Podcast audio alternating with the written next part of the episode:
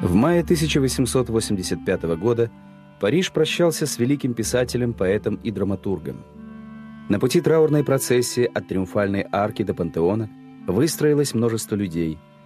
Они отдавали последние почести создателю Гуинплена, Казетты, Жана Вальжана и Рюи Бласа, благородному старцу со старомодными манерами и ораторским пафосом. Его звали Виктор Мари Гюго.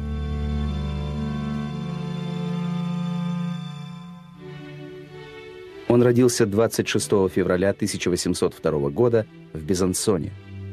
Его детство прошло под аккомпанемент семейных политических дискуссий между отцом-бонапартистом и матерью-роялисткой. Отец, выходец из крестьян, дослужился до бригадного генерала наполеоновской армии. Он мечтал вырастить сына жизнелюбивым и активным. Мать, напротив, воспитывала в ребенке мечтательность и прививала любовь к литературе. В первом поэтическом сборнике «Оды» Виктор возвеличивал короля. Но вскоре юноша с его пылкой душой и жаждой справедливости проникся ненавистью к тирании и неприглядным образом изобразил короля Людовика XIII в пьесе «Марион де Лорм». В 1827 году Гюго опубликовал драму «Кромвель».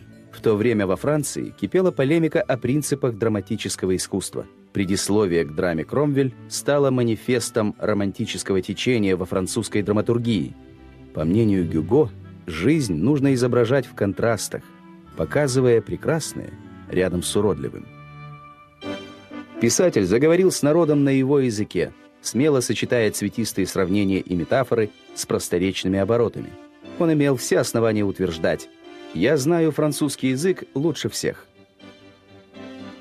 Трагическая несправедливость жизни и несчастная, но самоотверженная любовь воплотились у писателя в образе безобразного и доброго горбуна Квазимода, персонажа романа «Собор Парижской Богоматери».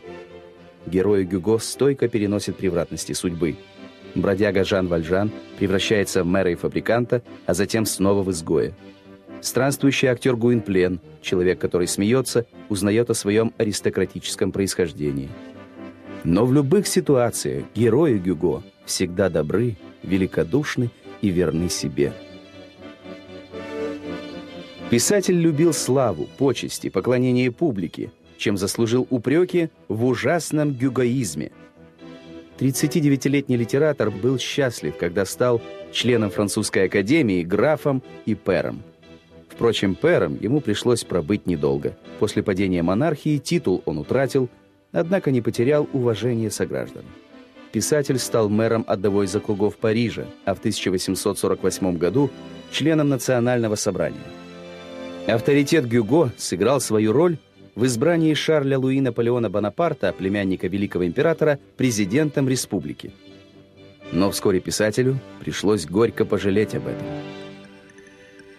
После монархического переворота Гюго и его сыновья, как сторонники демократических реформ, были выдворены из страны.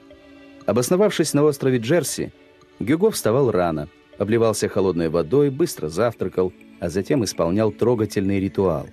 Чтобы пожелать доброго утра своей музе Жюльет Друэ, которая жила в доме напротив, Виктор вывешивал на перилах балкона белую салфетку и посылал Жюльет воздушный поцелуй.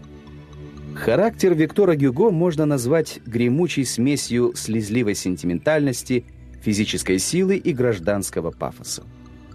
Я в своих драмах, прозе и стихах заступался за малых и несчастных – умолял могучих и неумолимых.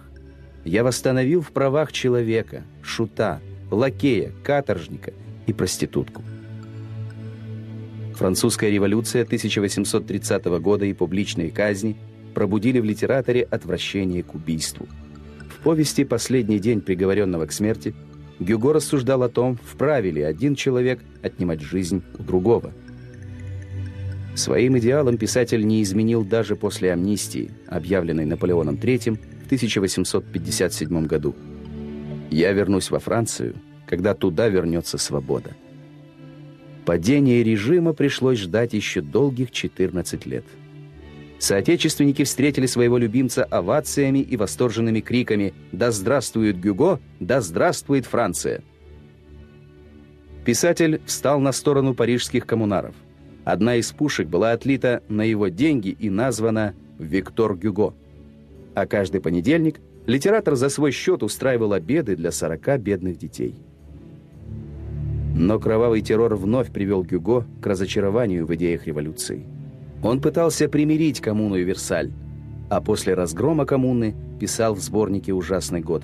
«Я жалею всех, мучеников и палачей. Я скорблю одинаково об убийце и жертве.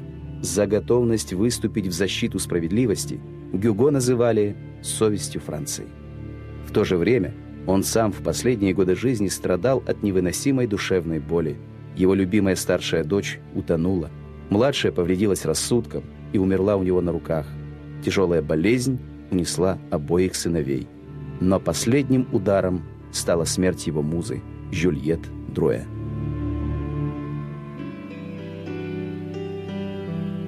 Французский писатель, поэт и драматург Виктор Мари Гюго, практически ровесник 19 столетия, был не только очевидцем, но и участником самых значительных событий века. Есть только один классик в нашем столетии, единственный, вы понимаете? Это я. Меня обвиняют в том, что я горд. Да, это правда. Моя гордость — это моя сила.